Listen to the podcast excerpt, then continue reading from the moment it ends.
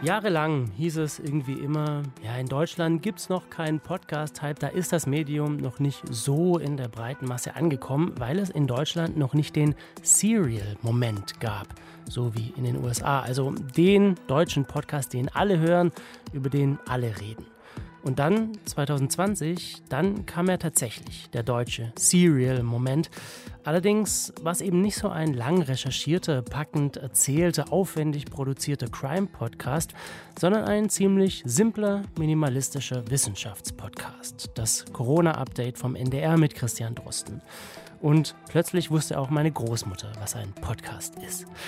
Aber vielleicht ist es auch gar nicht so ein Wunder, dass in Deutschland ein Wissenschaftspodcast so wichtig für dieses Medium geworden ist. Seit Jahren steigt die Zahl der Wissenschaftspodcasts und laut der neuen Online-Audio-Monitor-Studie stehen Info-, Wissens- und Lernbeiträge an der Spitze der Audio-on-Demand-Nutzung in Deutschland. Woher kommt sie also? Die Lust der Deutschen auf Wissenschaftspodcasts. Und ist das Medium Podcast vielleicht auch einfach das perfekte Medium für Wissenschaftskommunikation in diesen komplexen Zeiten, um Zusammenhänge zu erklären, Verständnis zu fördern und Wissen zu verbreiten? Darum geht es heute hier in dieser Ausgabe über Podcast. Mein Name ist Mike Herbstreuth. Schön, dass ihr zuhört. Deutschlandfunk Kultur über Podcast. Sophie Stiegler und Kai Kupferschmidt sind WissenschaftsjournalistInnen, sind PodcasterInnen und zu Gast heute hier in dieser Folge über Podcast bei mir, um zu sprechen über Wissenschaftspodcasts. Hallo, ihr beiden. Hallo. Hi. Sophie, ähm, wir kennen uns. Du arbeitest auch fürs Deutschlandradio und machst da seit kurzem, erst seit Anfang September, den neuen Wissenschaftspodcast Deep Science, wo ihr euch mit Fragen beschäftigt, wie kann man Menschen und Affen kreuzen oder warum packen wir um die Erde nicht einfach einen Sonnenschutz, um die Klimakrise zu stoppen? Äh, wir hören mal kurz rein. Stell dir also einfach einen Ballon vor, so einen großen weißen mit so einer dünnen Haut, der so birnenförmig ist und der steigt mhm. jetzt langsam in die Höhe. Erst über die Wolkenkratzer hinaus, dann lässt er die Flugzeuge unter sich, die Wolken natürlich sowieso, in die Ozonschicht rein und irgendwo so bei 20 Kilometer machen wir Stopp. Und der Ballon, der hat unten so eine Gondel mit einer Düse dran und aus dieser Düse werden dann ganz viele kleine Kalkpartikel rausgepustet. Und die reflektieren einen Teil der Sonnenstrahlung wie die sich aber da genau verteilen und wie das mit dem Reflektieren, was da so passiert, alles, das wollen die herausfinden. Da sprechen du und deine Co-Moderatorin Thomas Schröder über ein Experiment aus dem Bereich Solar Engineering, wie man die Atmosphäre der Erde erforschen und vielleicht auch beeinflussen kann. Und ihr sprecht auch mit WissenschaftlerInnen die, aus diesem Forschungsfeld darüber und mit KritikerInnen des Ganzen. Ihr macht das sehr locker, sehr sympathisch und da habe ich mich gefragt, wie wichtig war das für euch, auch so eine Lockerheit in so ein komplexes Thema wie Solar Engineering reinzubringen? Ähm, also Lockerheit ist natürlich sowieso irgendwie wichtig. In der Podcast-Welt ähm, möchte man eigentlich nicht unbedingt Leuten zuhören, die sich das alles aufgeschrieben haben und das jetzt ablesen.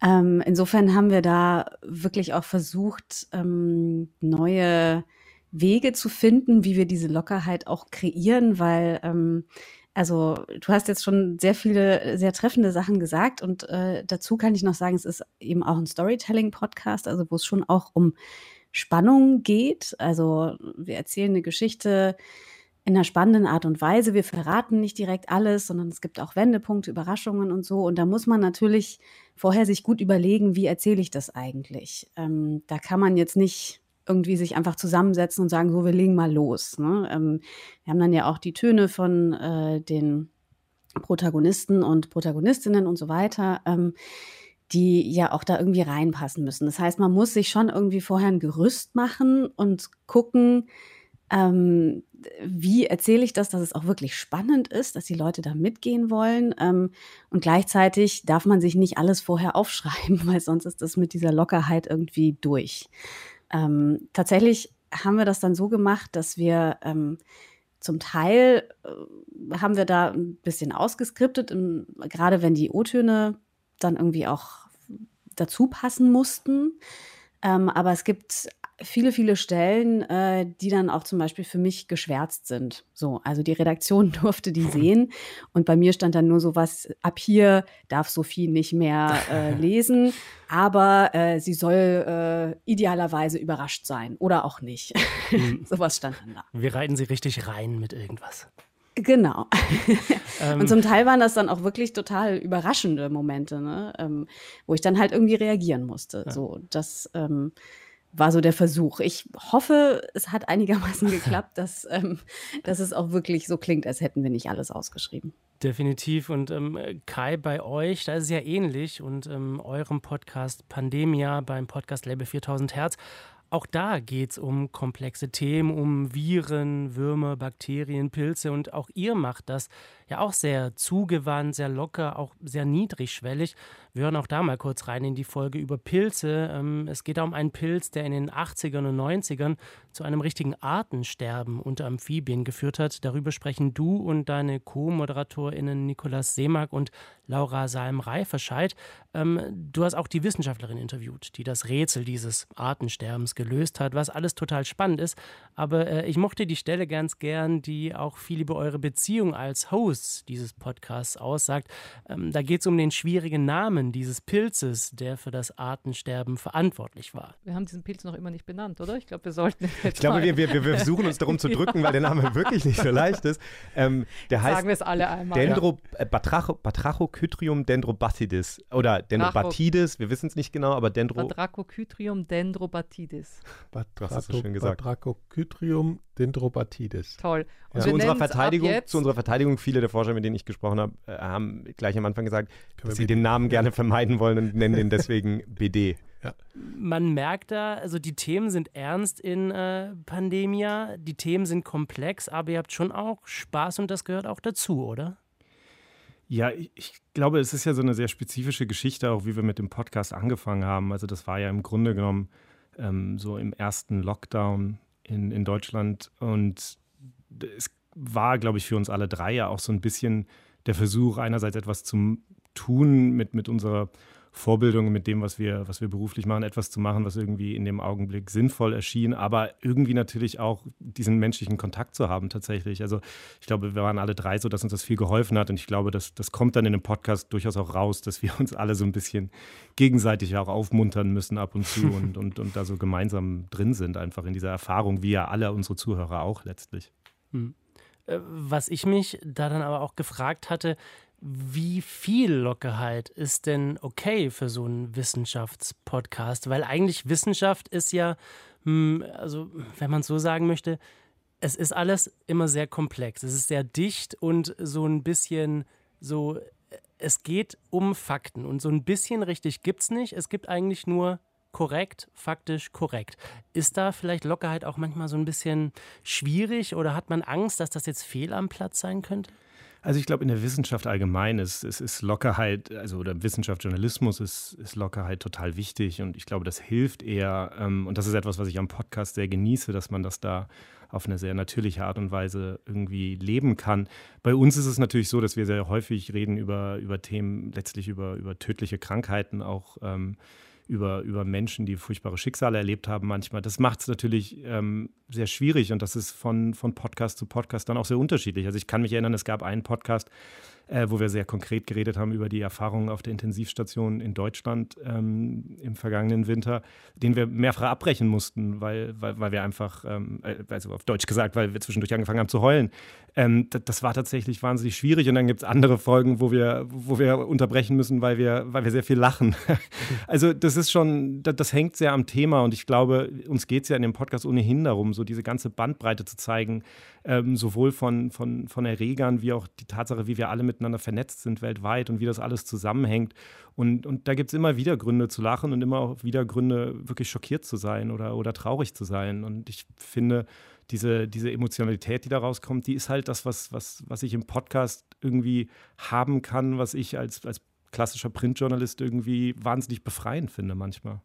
Ist das dann auch so ein bisschen so ein Segen dieses Mediums, dass es eben auch so einen ja, unbegrenzten, in Anführungszeichen, Platz gibt? Also, dass man nicht diese Formate hat, wie zum Beispiel im in der Zeitung, im Radio, im Fernsehen, wo alles sehr verdichtet sein muss, sondern dass man eben vielleicht auch mal so ein bisschen Platz hat, um, um mal einen Schlenker zu machen, um eben auch mal einen Witz zu machen und diese Infodichte nicht so gegeben sein muss?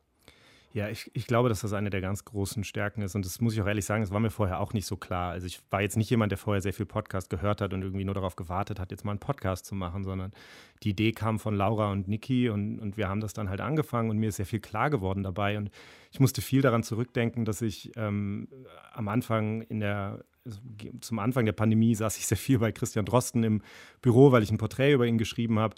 Ähm, und da hat er mir erzählt, wie er angefangen hat mit dem Podcast und dass ihm sozusagen, dass es ihn so genervt hat, im Fernsehen zu sein und, und ein langes Interview zu geben und dann kommt da irgendwie in der Tagesschau ein 10-Sekunden-Clip oder so. Und dass er, als er dann den, ähm, quasi das Angebot hatte, ob er nicht einen Podcast machen will, dass ihm sofort klar geworden ist, okay, da gibt es dann irgendwie, da hat er den Platz, wirklich Sachen auszuformulieren, länger zu erklären, auch eben mit Schlenkern.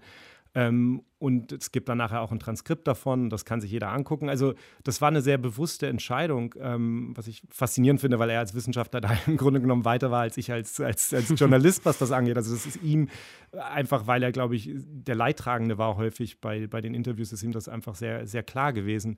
Ähm, und das ist schon etwas, also diese, diese, diese Möglichkeit, Dinge auch immer wieder quasi etwas zu sagen, das dann aber auch wieder zu relativieren und einzufangen und ein bisschen ähm, so, so diese Zwischentöne, diese Nuancen, die so wahnsinnig wichtig sind, wenn wir über so komplexe Themen reden in der Wissenschaft.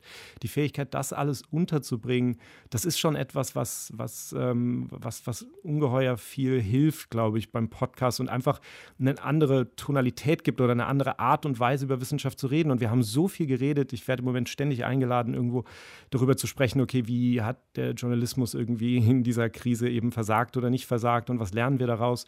Und für mich ist eine der großen Sachen, die ich wirklich gelernt habe, ist, dass eben diese, diese Nuancen, diese Fähigkeit, die, die, die Wissenschaft einzuordnen als etwas, was, ich auch, was auch lebendig ist, als eine Suche nach der Wahrheit, die auch immer wieder quasi eine, eine falsche Richtung nimmt und dann muss man es wieder revidieren. Das ist etwas, was der Podcast wahnsinnig gut kann. Und in der Hinsicht zumindest ist es wirklich ein sehr gutes Medium. Wie siehst du das, Sophie? Hat sich durch die Pandemie den Blick für dich ähm, der Öffentlichkeit auf Wissenschaftsjournalismus nochmal verändert?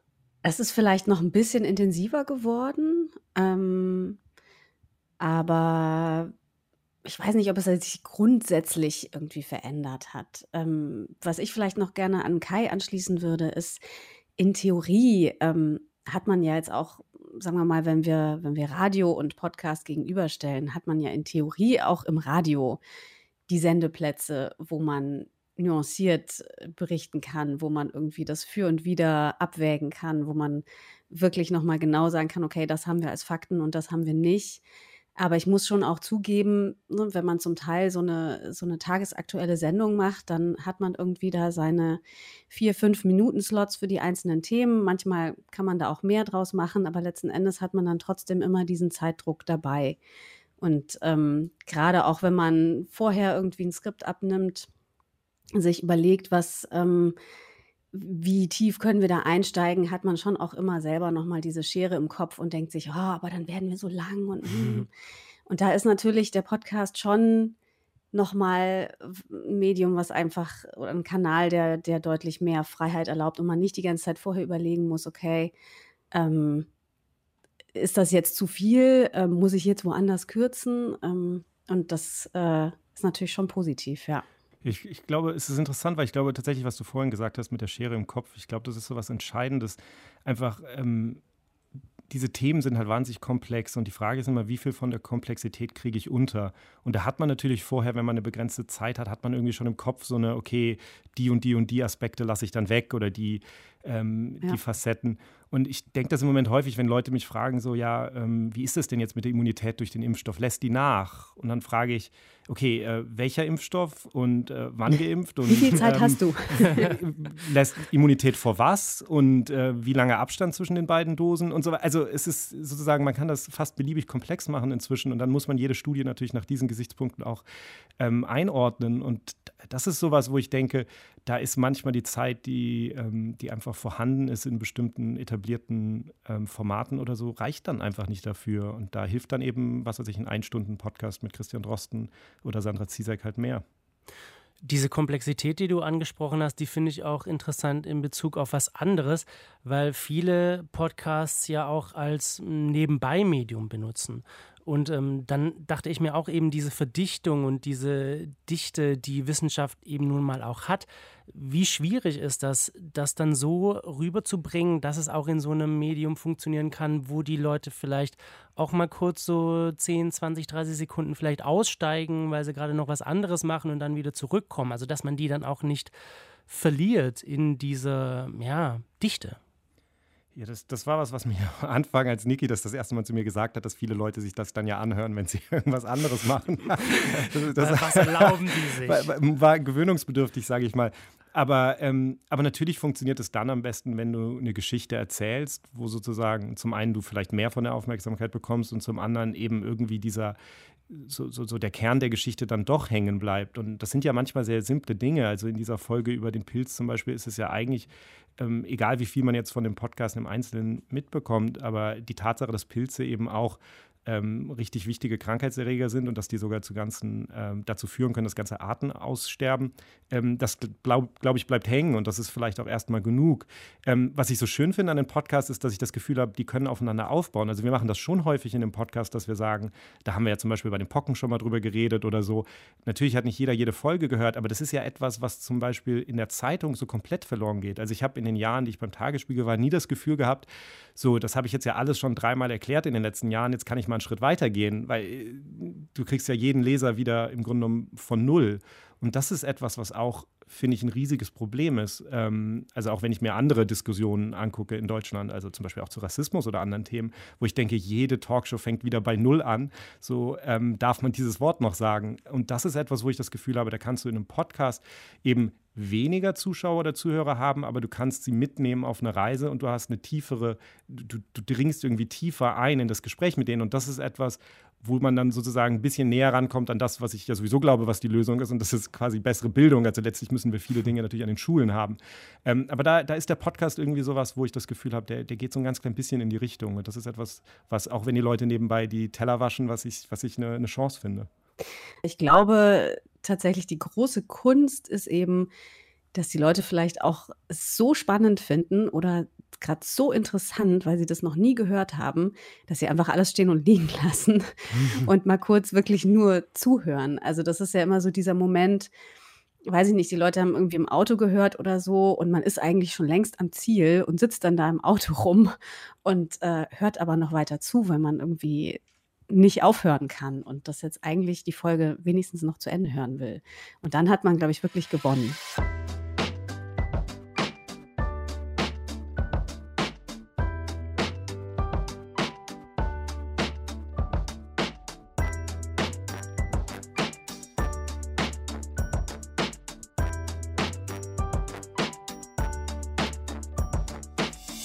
Ja, weil, weil es wäre auch irgendwie ist es ja auch total schade, wenn man nicht aufmerksam ist, weil ich stelle mir immer vor, als Wissenschaftsjournalistin, Wissenschaftsjournalist, ihr arbeitet ja auch wirklich mit sehr vielen neuen Studien, die eben auch sehr komplex sind, zum Beispiel, wo es vielleicht dann auch jetzt nicht diese häppchenhafte Zusammenfassung gibt. Ihr müsst richtig diese Themen durchdrungen haben auch.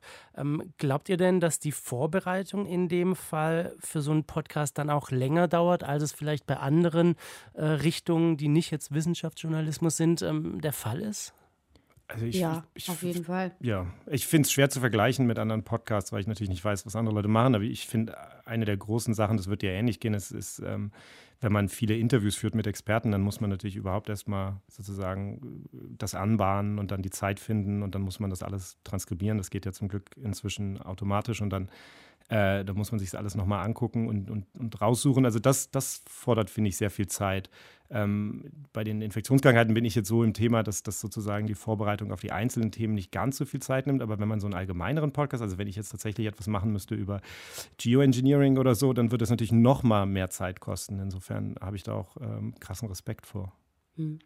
Also ich, ich bin ja da bei uns bei Deep Science jetzt auch nicht alleine. Ähm, das heißt, wir haben eine Redaktion ähm, mit zwei Redakteurinnen, die sich kümmern, die nochmal Nachfragen haben. Ähm, wir haben Reporter und Reporterinnen, die sich in das Thema reinfuchsen. und jeder hat dann irgendwann nochmal eine Frage. Und zum Teil sind die auch wirklich so speziell. Also allein über diesen Prozess, also hat man nochmal unglaublich viel, was man nochmal an Zusatzinformationen ran schaffen muss. Ähm, und es liegt natürlich auch ein bisschen an der, an der Länge. Wenn wir jetzt so 30 bis 40 Minuten haben pro Folge wirklich für ein Thema, ähm, kann man schon wirklich tief einsteigen. Und wir versuchen ja auch so ein bisschen ja, fast philosophische Fragen irgendwie zu klären. Ähm, und also darf man sowas machen und unter welchen Umständen? Und ist das überhaupt die richtige Frage, die man vielleicht da in einem Forschungsprojekt gestellt hat?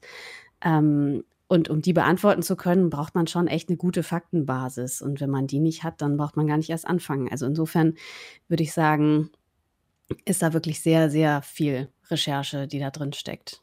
Ähm, aber quasi jetzt ist ja gerade auch wieder so ein bisschen False Balancing in der Diskussion, also dass irgendwie jemand auf euch zukommt und sagt so, ja, ja, ihr sagt, es ist so, aber, und keine Ahnung, 100 andere WissenschaftlerInnen sagen auch, es ist so, aber da gibt es halt diesen einen und der sagt, es ist anders und wollte das nicht auch mal beleuchten. Sowas es nicht.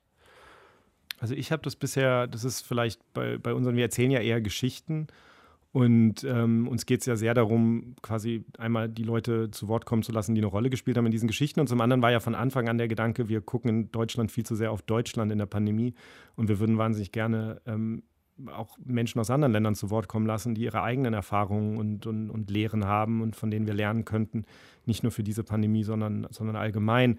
Ähm, insofern, äh, die Kritik habe ich nicht bekommen, aber ich muss auch ehrlich sagen, das ist natürlich für mich so eine der viele Diskussionen darüber, ob Journalisten jetzt noch Gatekeeper sind, sind wir mit Sicherheit nicht in den meisten Fällen.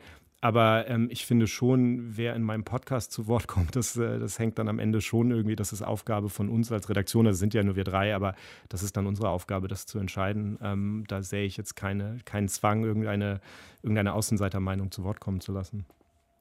Ich glaube auch bei den langen Formaten ähm, ist dieses Problem der Force Balance ein bisschen kleiner, weil wenn man, sagen wir mal, 30, 40 Minuten zur Verfügung hat und ähm, man erzählt 90 Prozent der Zeit ähm, von den 99 Prozent, die was sagen und man hat dann vielleicht eine kritische Stimme an einer Stelle, dann ist es ja trotzdem noch stärker gewichtet.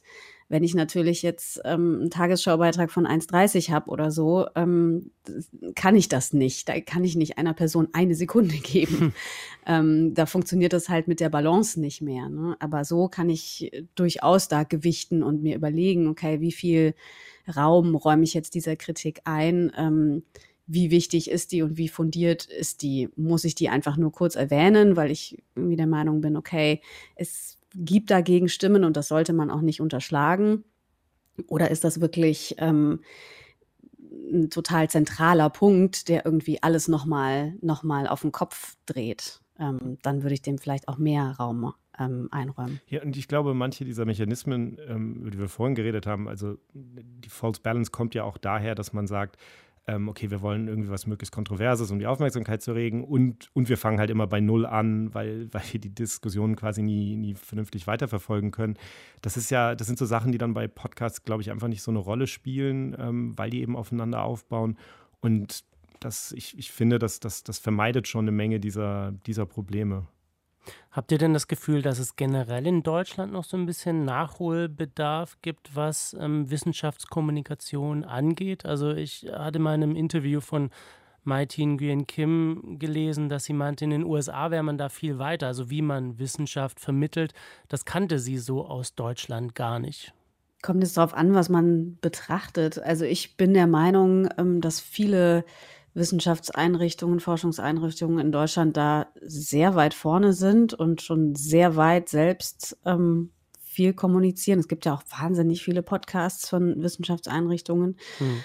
Ähm, ist natürlich dann immer eine, eine einseitigere Sache. Ist natürlich kein Journalismus, das ist irgendwie auch klar. Ähm, das ist ja unsere Aufgabe. ähm, aber ich würde sagen, an sich, ähm, was jetzt so die, die Vielseitigkeit angeht und äh, was die zum Teil alles machen, auch auf Social Media und so, das, äh, da würde ich jetzt gar nicht den großen Nachholbedarf sehen.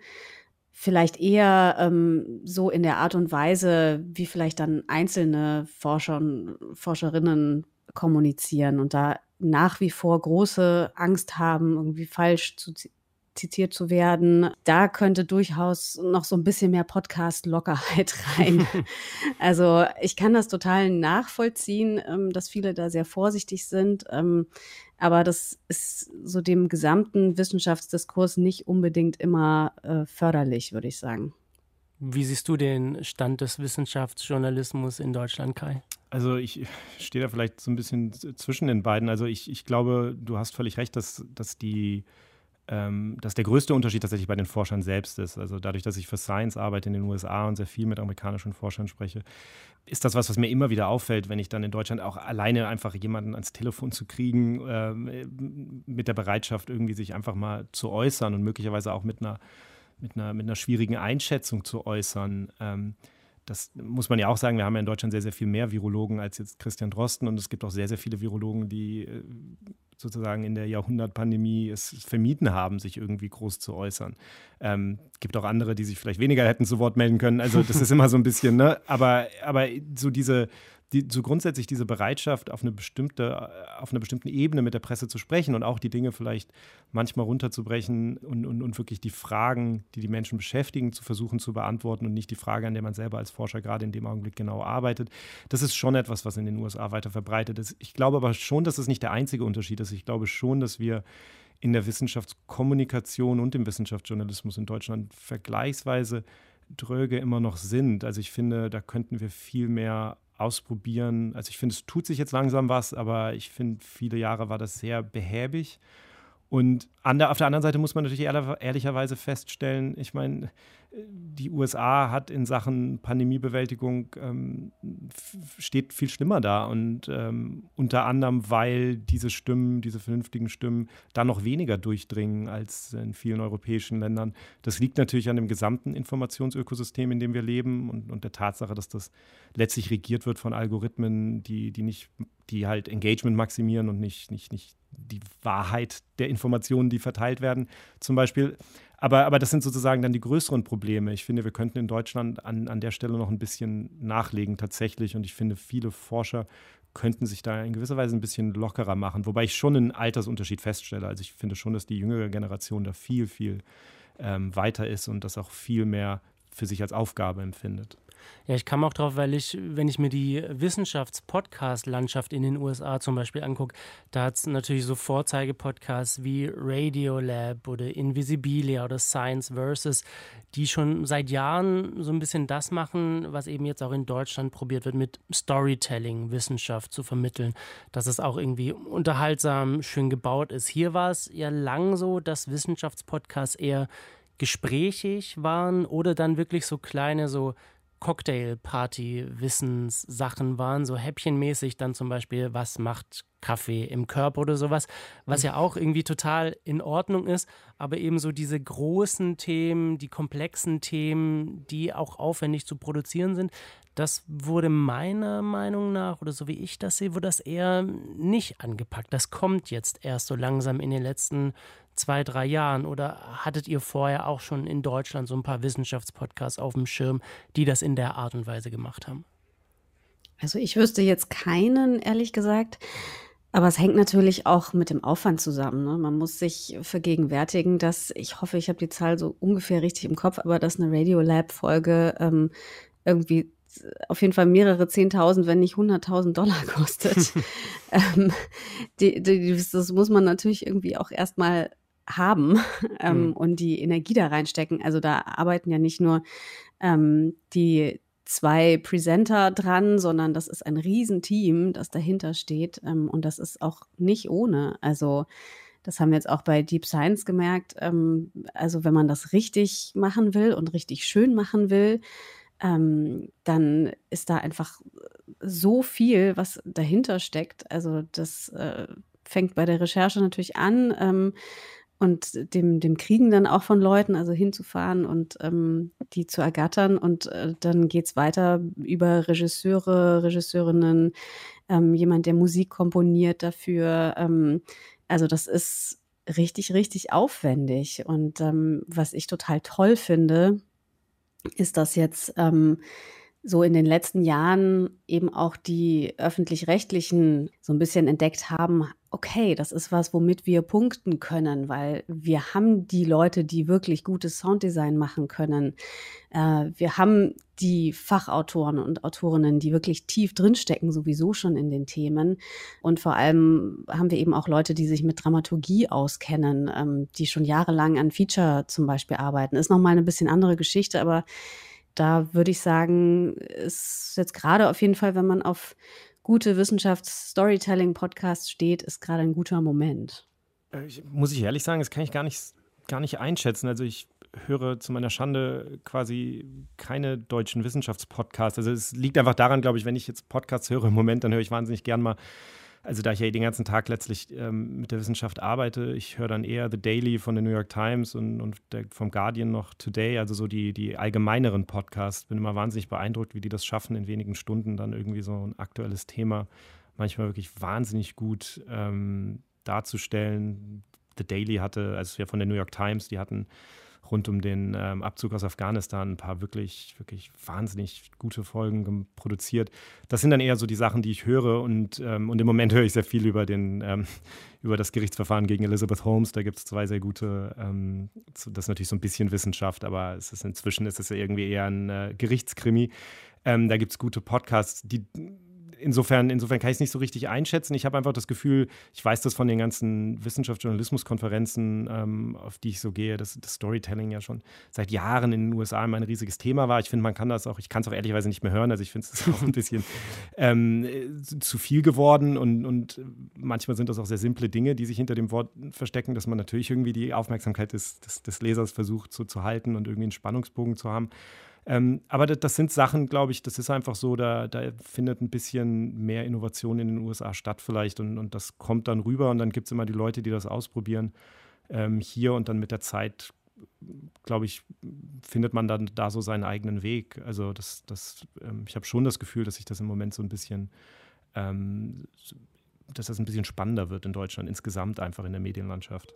Definitiv. Und ähm, eure beiden Podcasts, Pandemia von dir, Kai, und Deep Science von dir, Sophie, die gehören auf jeden Fall dazu. Vielen Dank, dass ihr heute da wart in Über Podcast. Sehr gerne. Dankeschön. Mein Name ist Mike Herbstreuth. Euch vielen Dank fürs Zuhören. Vielen Dank an Robin Drömer, der die Redaktion dieser Ausgabe hatte. Und natürlich auch vielen Dank an den Rest des Über Podcast-Teams, an Christine Watti, Ivy Norti, Kaiser Ravi und Sebastian Dörfler. Mehr von Über Podcast gibt es auf der Podcast-Plattform eurer Wahl oder in unserer DLF Audiothek. Und wenn ihr Feedback habt, Kritik oder Wünsche, wozu wir unbedingt mal eine Ausgabe machen sollten, dann schreibt uns gerne via Twitter an dlfkultur oder an mich persönlich im Herbst oder bei Instagram, da heiße ich mherbst, e M und dann so wie die Jahreszeit. Bis zur nächsten Folge über Podcast. Macht's gut. Mehr von Deutschlandfunk Kultur hören Sie auch in unserer App, der DLF Audiothek. Jetzt kostenfrei herunterladen für Android und iOS.